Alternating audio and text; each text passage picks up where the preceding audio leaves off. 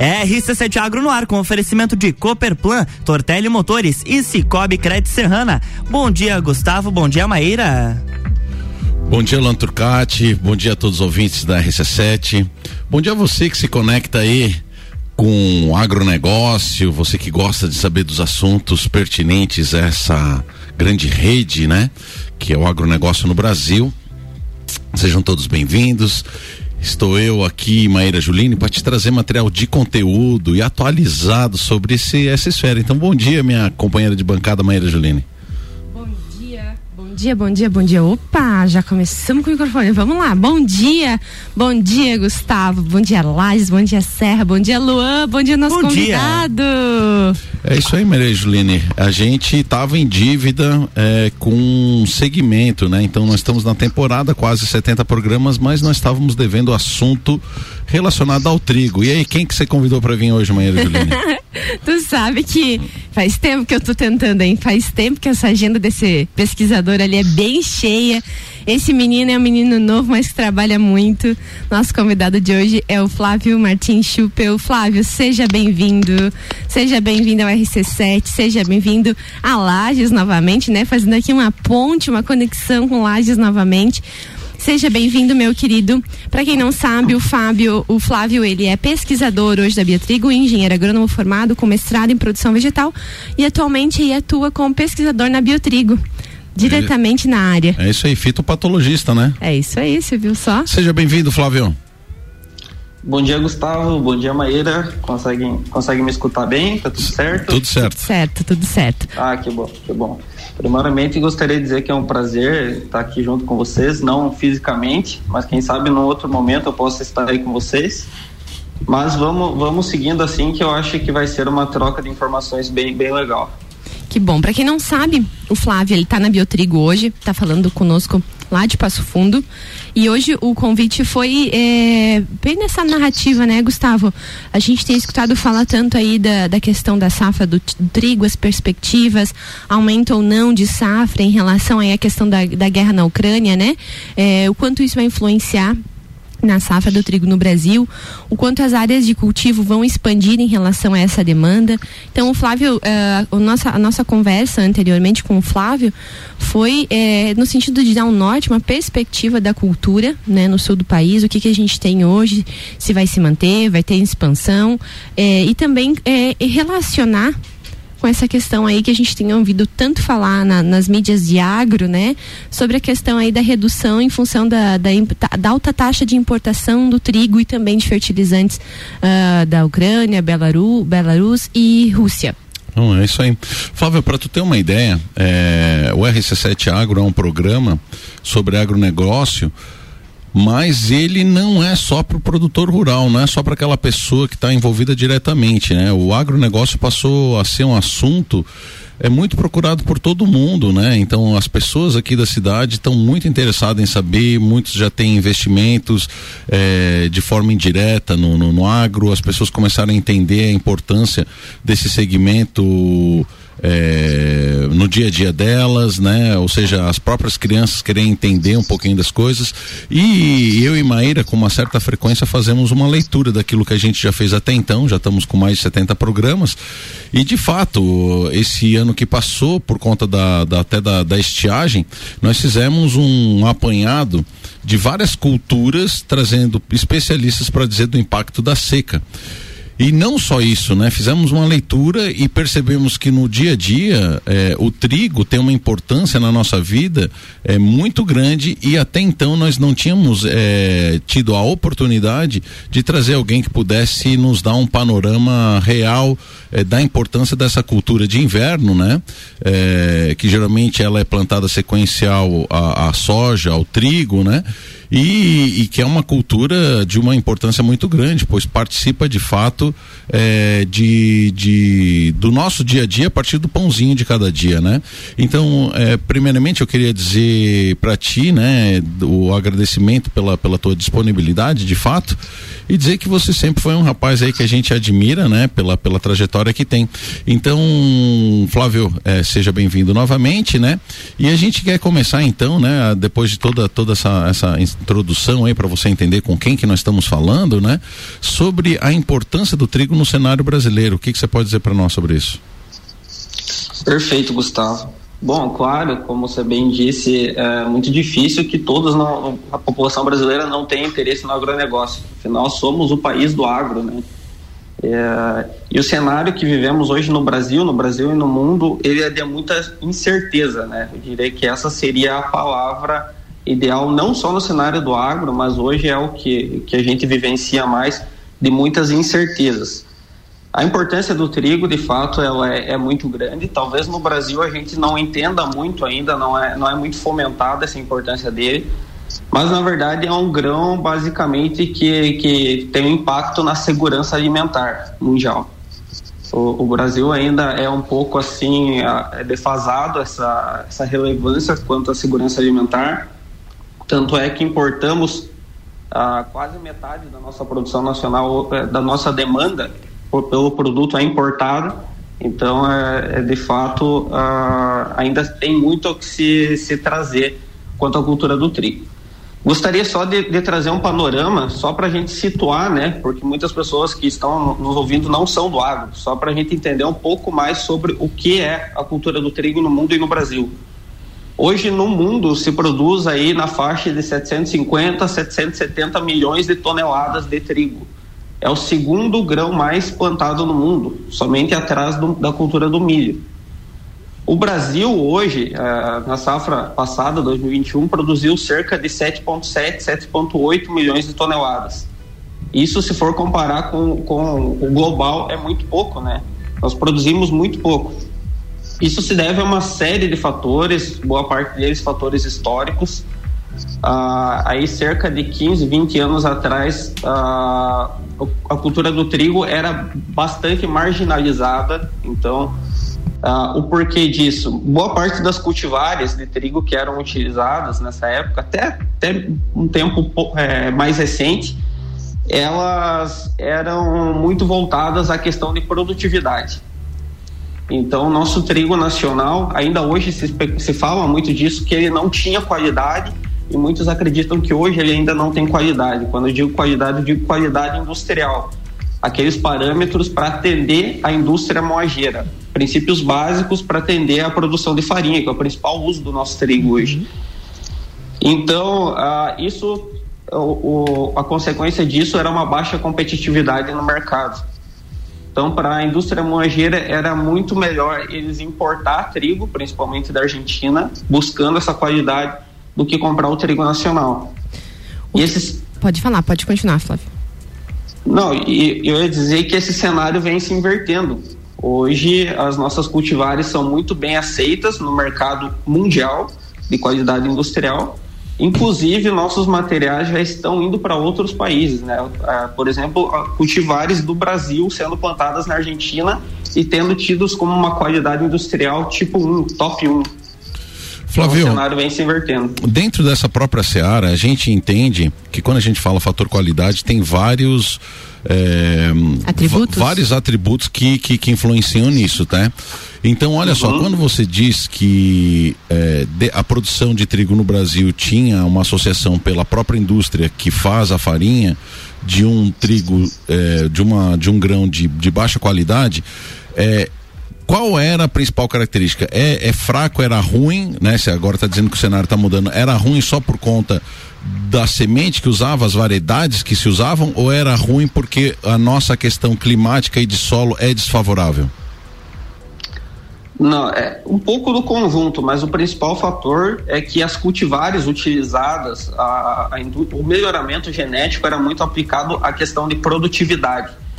E hoje já é bem, muito bem visto que para você ter um melhoramento eficiente de trigo, quando eu falo em melhoramento, eu digo em genética, você tem que trazer outros dois pilares além da produtividade, que são hoje, atualmente são, por exemplo, os, os pilares da, da empresa que eu trabalho, que é Biotrigo Genético. Que além da produtividade, você tem que trazer segurança para o produtor, e quando eu digo segurança, eu falo aquela resistência a doenças, resistência à germinação da espiga, resistência ao acamamento, entre outros fatores e além disso, você tem que trazer qualidade industrial, porque você tem que atender o produtor, o agricultor que vai estar plantando esse trigo, mas você também precisa atender os outros dois consumidores, que vai ser o moinho e depois nós mesmos. O mercado brasileiro hoje de é, ele é muito ele é muito exigente, então nos exige que se tenha uma qualidade muito boa. Olha só, Maíra Janine, vamos para o momento Gustavo Tais. Olha aí, caro ouvinte, é, três pontos que o Flávio colocou que muitas vezes a gente não imagina, né? Então, o que, que ele estava dizendo, né? Toda a parte de, de, de, melhoramento que se fazia com relação ao trigo era para aumento da produtividade. E aí eu vou fazer dois ganchos. Ele falou dois termos que são interessantes. Que hoje em dia não se busca mais apenas é, a produtividade, mas o acamamento. O que, que é o acamamento, Flávio? De forma sucinta é, é, quando o trigo cai. É a verdade. Planta, vamos a assim, planta, a planta cai, né? Então, olha só, ouvinte, isso era um problema. Toda a indústria agrícola, ela hoje ela tem uma relação direta com a mecanização, caro ouvinte. E então, por exemplo, até anos atrás, o próprio feijão era uma dificuldade de você fazer a colheita mecanizada, porque o, a, a, a, planta do feijão era muito baixa e as plataformas de colheita não faziam então a colheita do feijão. Então tiveram que desenvolver variedades que fossem mais altas para que então pudesse ser feita a colheita assim como se faz a soja. No caso do trigo, meu querido ouvinte, é, existiam variedades às vezes muito altas ou com, com, com, com cano de sustentação né, da, da, da planta muito fraca e, e, esse trigo caía. Consequentemente, a máquina passava por cima e não colhia. Então, esse é o primeiro aspecto, né, Flávio? Que o nosso, é, aí a, a, segunda questão também, que nós já falamos aqui até com relação ao milho, um tempo atrás com o professor Uncini, que são a resistência às doenças, né? Então não adianta ser produtivo e quando ela é muito susceptível à doença, ou seja, é igual aquela criança que muitas vezes tem uma imunidade baixa e o tempo todo tá ficando doentinha e tem dificuldade de, de, de, de, de, de, de ir bem, né? Qual foi o outro termo que ele usou, Maíra? Acamamento? Germinação na espiga. Ah, germinação, germinação na espiga, meu, meu caro ouvinte. O que que acontece? Muitas vezes no momento da colheita, Flávio, você me corrija se eu estiver errado, tá? No momento Sim. da colheita, né? Se tem uma temporada de chuva, né? A espiga da, da, da, da, do trigo parece uma cachopinha, né? Eu acho que todo mundo já viu, né? Usa inclusive de decoração muitas vezes, né, Flávio? Porque de fato é bonita, é dourado, né? E ali, Sim. às vezes acumula uma água. E antes de colher, por, às vezes tem esse momento de chuva, começa a germinar o grão ali mesmo e que vai dar um problema depois de, sei lá, de, de qualidade. Isso é isso aí, né, Flávio? É, exatamente. Se, se formos pensar as nossas safras historicamente, principalmente do Rio Grande do Sul, safras de trigo, elas são chuvosas. Então a precipitação acaba sendo elevada. É, então acontecia muito das vezes você plantava uma variedade, uma cultivar com qualidade boa, produtividade boa e chegava próximo à colheita e a maturação, chuva, chuva, ah, não conseguia tirar do campo, começava a germinar e a consequência disso ah, é a perda de qualidade. Então tinha um impacto muito grande. E hoje a gente vê a, a campo que as cultivares vêm, vêm resistindo muito bem a esse tipo de situação. É, e eu gostaria de, de, destacar aqui, enfatizar que é um trabalho conjunto, né? É um trabalho sendo que está sendo desenvolvido pela Biotrigo, mas que tem um conjunto de profissionais, né? Tem os melhoristas, tem os técnicos que estão a campo, tem os fitopatologistas em conjunto, para que na hora do desenvolvimento dessas cultivares, todos esses atributos sejam avaliados e sejam levados em consideração. Não somente um atributo, que normalmente se fala muito em produtividade, né? Tem que ser produtivo. Mas é que como bem, o Fábio bem colocou, uh, é um conjunto de fatores que vai tornar o, a, a, a cultivar é, vai posicionar ela na expansão, na maior expansão, digamos assim. Não é só a produtividade, ela tem que ter resistência a doenças, ela tem que ser resistente ao acamamento, ela tem que é, evitar essa germinação de grãos. E um fator muito importante, Flávio, que a gente é, tem que colocar esse nesse, é, pontuar nesse cenário também, é que todo o trigo produzido é destinado para alimentação a, humana né? Diferentemente das outras commodities, como soja, como milho, que são destinados tanto para agroindústria e de produção de etanol, como para alimentação animal, como para alimentação humana. Então, a, é uma commodity justamente produzida para fins de alimentação humana. Né? E o que hoje a gente tem aquele pãozinho todo dia lá no café da manhã, né? A gente tem que entender que hoje, antigamente, nosso trigo para o nosso pão era todo importado. E hoje não hoje a gente já tem um destaque de mercado, né? Como o Flávio bem colocou, hoje nossas cultivares aqui geradas aqui no Brasil estão sendo aí exportadas, é isso, Flávio? Exato. É só uma deixa que eu acho que você deixou para que seria interessante eu comentar hoje. De fato, boa parte, é, a maior parte da produção de trigo hoje é voltado para alimentação humana. Mas também existem outros nichos de mercado que é, talvez seja até uma novidade para a população em geral, que a Biotrigo vem trabalhando muito, muito forte, que é a parte de nutrição animal. Também. Hoje nós temos, hoje se tem de fato uh, o forte da empresa, digamos assim, é o, o trigo para farinha, né, para alimentação animal. Mas existe até uma segunda parte da empresa que hoje já está virando até um CNPJ secundário, que é a Biotrigo Nutrição Animal. O que, que significa isso? Uh, já há algum bom tempo se vem desenvolvendo cultivares que buscam atender dois nichos de mercado, que seria a produção de silagem no inverno, com cultivares de trigo, e também trigos voltados ao pastejo, ou seja, sem a produção da espiga e voltados ao pastejo animal. Então é bem interessante ressaltar isso que para a gente pode ser muito comum, mas que boa parte da população não tem nem, nem ideia de que o trigo também está sendo usado nesse, nesse Você sabia mercado. disso, Gustavo? Eu sabia, eu Você sabia. sabia já? Sim, sim. Eu não sabia sim. dessa E, e tem o trigo dupla aptidão também, que você pode colocar no começo para pastejo e no determinado momento você retira o gado e ainda colhe trigo.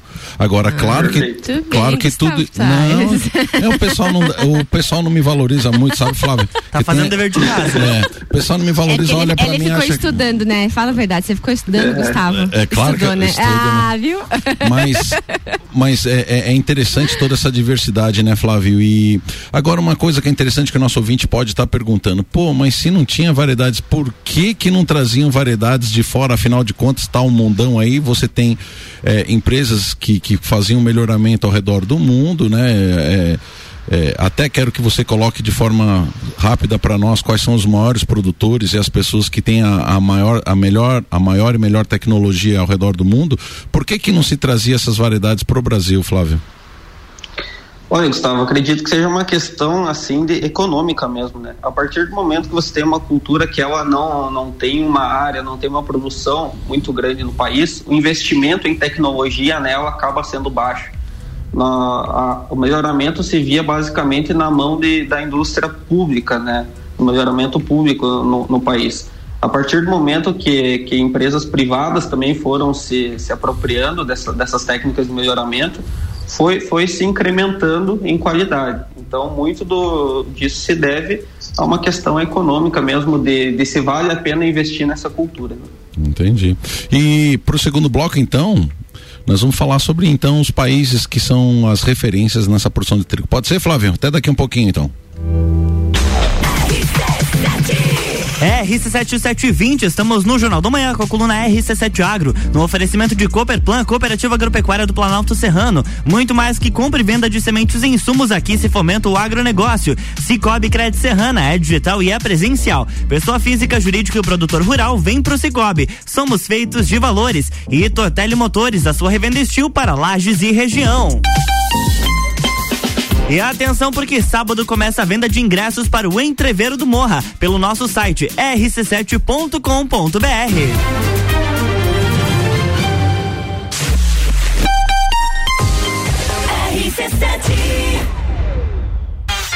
Lages,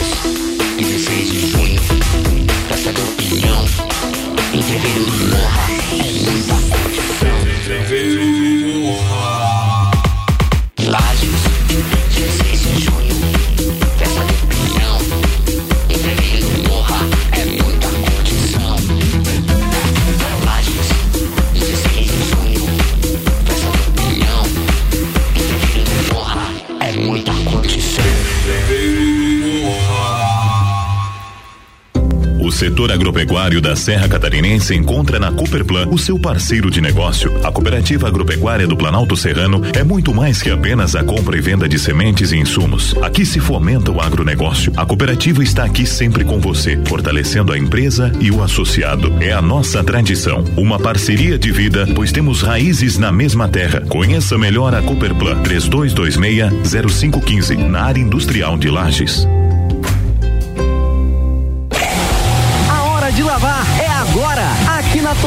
Motores você encontra a linha completa de lavadoras de alta pressão Steel, além do lançamento das novas lavadoras Hobby na linha doméstica, em até seis vezes sem juros. Siga-nos em nossas redes sociais, arroba Tortelli Motores e nos faça uma visita em Lages, Correia Pinto, São Joaquim e São José do Cerrito. A sua concessionária Steel para Lages e região.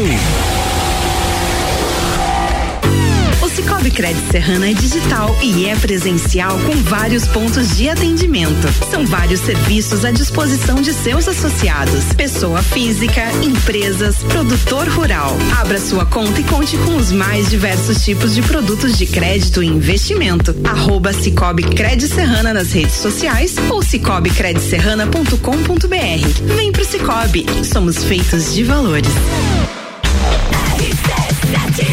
RC7722, estamos de volta no Jornal da Manhã com a coluna RC7 Agro no oferecimento de Tortelli Motores, da sua revenda Estil para Lages e região. Cooperplan, Cooperativa Agropecuária do Planalto Serrano. Muito mais que compra e venda de sementes e insumos, aqui se fomenta o agronegócio. E Cicobi Crédito Serrana é digital e é presencial. Pessoa física, jurídica e produtor rural vem pro Cicobi. Somos feitos de valores.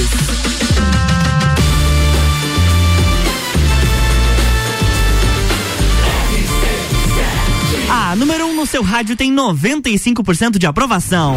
Jornal da Manhã.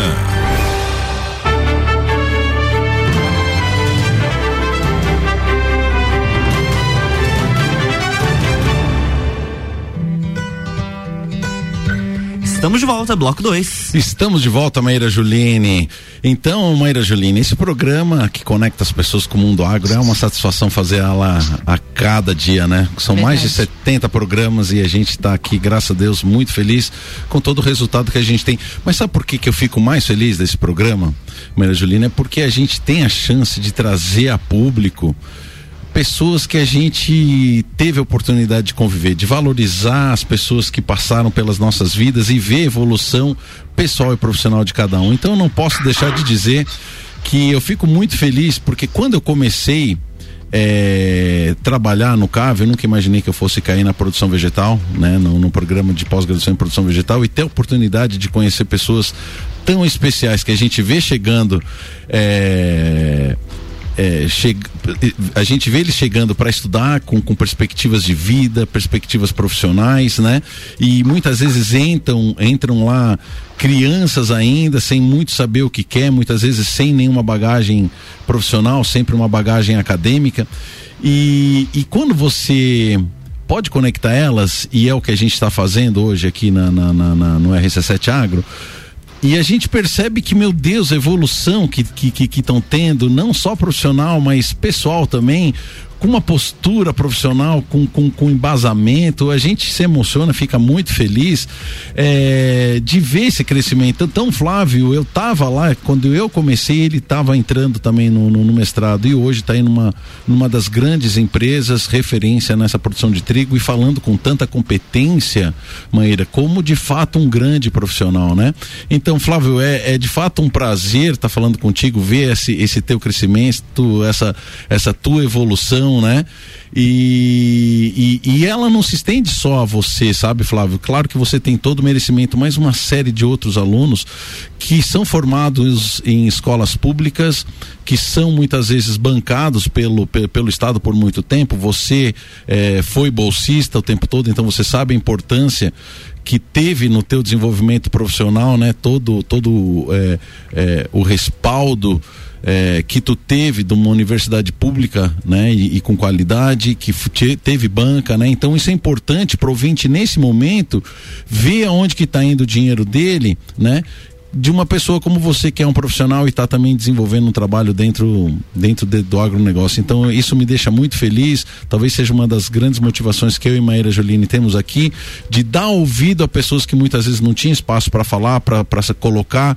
É, tudo isso que acontece, porque a gente na mídia tradicional a gente só vê porcaria, a gente só vê reclamação, a gente só vê problema e não consegue muitas vezes se conectar com lindas histórias como essa tua que nós estamos compartilhando na manhã de hoje.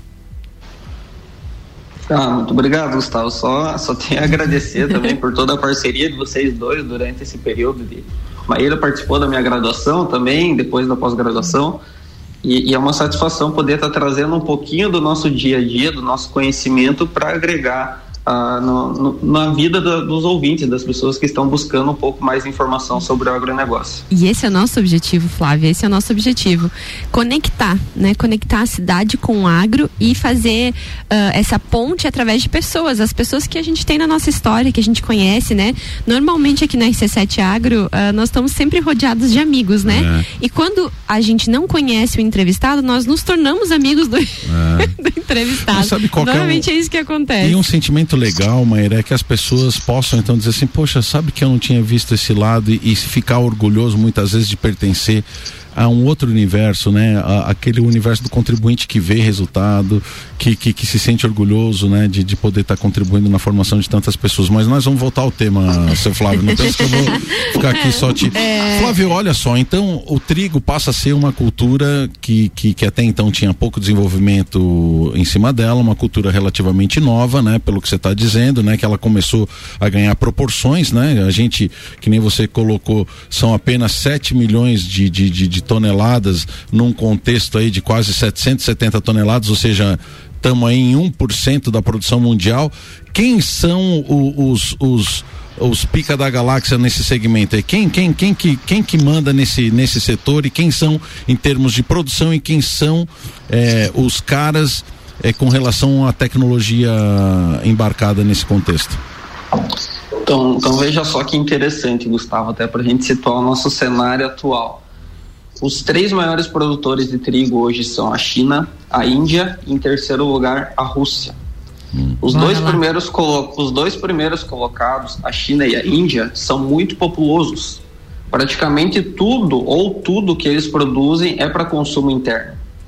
Um pouco ao contrário da Rússia, da Rússia, ela produz uma boa parte de excedente. A Rússia e o oitavo colocado nesse ranking, que é a Ucrânia, respondem por cerca de 30% da exportação mundial de trigo.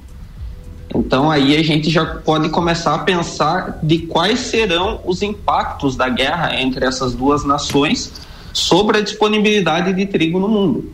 E vem aquela pergunta na nossa cabeça, e aí, será que vai faltar trigo, né? E veja só que interessante, só para a gente ver o quão importante o trigo é no mundo.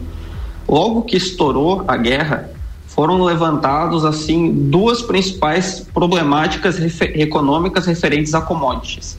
A primeira delas foi referente aos combustíveis, à produção de energia. E a segunda pauta levantada foi de imediato a produção de trigo. Justamente por esses dois fatores, porque a gente sabe que a Rússia está com restrições é, comerciais e a Ucrânia mais ainda, né? E provavelmente não terá uma nova safra de trigo, dependendo de como se desenrolar essa questão da guerra. Então aí levanta uma pulga atrás da orelha. Será que de fato vai faltar trigo? Como que vai ficar essa questão? De imediato, eu acho que é muito válido é, tranquilizar um pouco a população de que existe um, um grande indício de que não vai faltar trigo, porque hoje o primeiro ponto que nosso estoque de trigo hoje ele a gente tem um estoque muito grande no mundo, né? Principalmente na em, em países asiáticos. Uh, mas o que, o que se espera é que ocorra uma redistribuição de países exportadores. Né? Hoje o Brasil não deve sofrer muitos impactos, porque a gente importa basicamente trigo argentino. Quem deve sofrer mais impactos hoje na, são países aí do norte africano, os países do Oriente Médio. O reflexo imediato disso é na questão de preços, né? É uma questão de lei de oferta e demanda. Quando a, a oferta diminui e a demanda se mantém constante, a tendência é de uma elevação de preços. E a gente vem vendo isso já aí nos últimos, últimos 30 dias, um aumento assim que não, não se imaginava, chegando aí a, a cotações de quase uh, dois mil reais a tonelada de trigo. Então, Quanto que era antes? São é, é, final de 2000, que preço que estava o trigo mais ou menos? Final de quando? 2021. Dezembro. Olha, devia, estar tá aí na faixa de 1.400, 1.500. E hoje está Mas quanto? cerca aí tá quase chegando a 2.000, 1.800, 900, quase 2.000. Então, se a gente for ver aí cerca de não sei nem 5, 10 anos, a tonelada do trigo era vendida por 500 reais a tonelada. Então, é um aumento exponencial, né? Veja bem, Flávio, nós estamos falando, né, de custo. Essa semana ainda o meu esposo posicionou, né, falou para mim, ó, Maíra, o trigo subiu de novo. Né? Então teve um aumento Ah, duas, é, vocês duas três semanas atrás. gigante, né, É, Maíra? a, é, a gente teve uma, um aumento duas, três semanas atrás e agora parece que essa semana ou semana que vem sobe de novo. A empresa já posicionou que vai subir novamente. Isso reflete diretamente no, no, no consumidor final, né? A gente acaba pagando por essa esse por esse aumento. Mas um fator muito importante que eu acho que a gente deve frisar aqui também é, para os nossos ouvintes é, é um fator que você falou, comentou muito bem, que a gente aqui não deve ter essa, além da questão do preço, é claro, mas a gente não deve sofrer os impactos da demanda, né? Nós não, não, não devemos aí ter é, problemas em relação à, à disponibilidade do produto. Mas agora a minha pergunta é, frente a todas essas informações, né, e principalmente em relação ao que o Gustavo também bem comentou sobre a mídia, né, que muitas vezes é uma notícia alarmante em relação à falta da, da disponibilidade, né, ou não teremos trigo. É, muitas vezes a gente vê notícias assim na mídia em relação a esse, a esse fator. E eu queria saber de ti se essas informações devem contribuir aí para o aumento de área plantada agora no inverno, porque para quem não sabe, os nossos ouvintes, logo mais deve estar se iniciando aí a nova safra de inverno, que é a nova safra do trigo, né? E se essas informações, Flávio, eh, se vocês aí com o biotrigo conseguem observar um cenário de aumento de demanda, aumento de demanda por sementes, ou se os produtores aí que já são produtores de trigo vão implementar, ou seja, vão abrir novas áreas, se esse cenário vai influenciar ou não no cenário do, do cultivo de trigo agora nessa safra. Tudo bem, Maíra, obrigado. Ah, com certeza, Maíra. Hoje o cenário que a gente vê é de um mercado bastante aquecido do trigo. Assim, a gente, aí pelos corredores, a gente escuta que o mercado de venda de sementes de trigo, por exemplo, anda. é, tem uma demanda bastante alta, existe uma tendência de aumento de área. Alguns produtores que nem eram triticultores estão buscando a cultura agora, e aqueles que já eram aumentando a área. Isso se deve a alguns fatores, né? O aumento do, do preço pagado pelo trigo é o principal deles. Isso dá um incentivo muito grande, né? E, e outra questão é o seguinte: nós estamos vindo de uma safra de verão com uma restrição hídrica no Rio Grande do Sul e boa parte do sul do Brasil muito severa. né? E boa parte do- dos agricultores, prin- principalmente na cultura do milho, tiveram grandes perdas. E muitos deles estão buscando um- uma fonte de renda imediata. E, e nesse cenário vem um trigo com mercado aquecido, com, com um preço é, muito bom, e isso vai, vai chamando a atenção do, do produtor. Então se tem uma, uma expectativa de aumento de área e aumento até mesmo do número de produtores de trigo. Que interessante, Flávio. Eu, e o que eu acho mais interessante de tudo isso, assim, e acho que é importante a gente destacar, né, que querendo ou não, a gente vai começando a posicionar, vamos colocar assim o sul do Brasil, né? Vamos falar agora do sul do Brasil.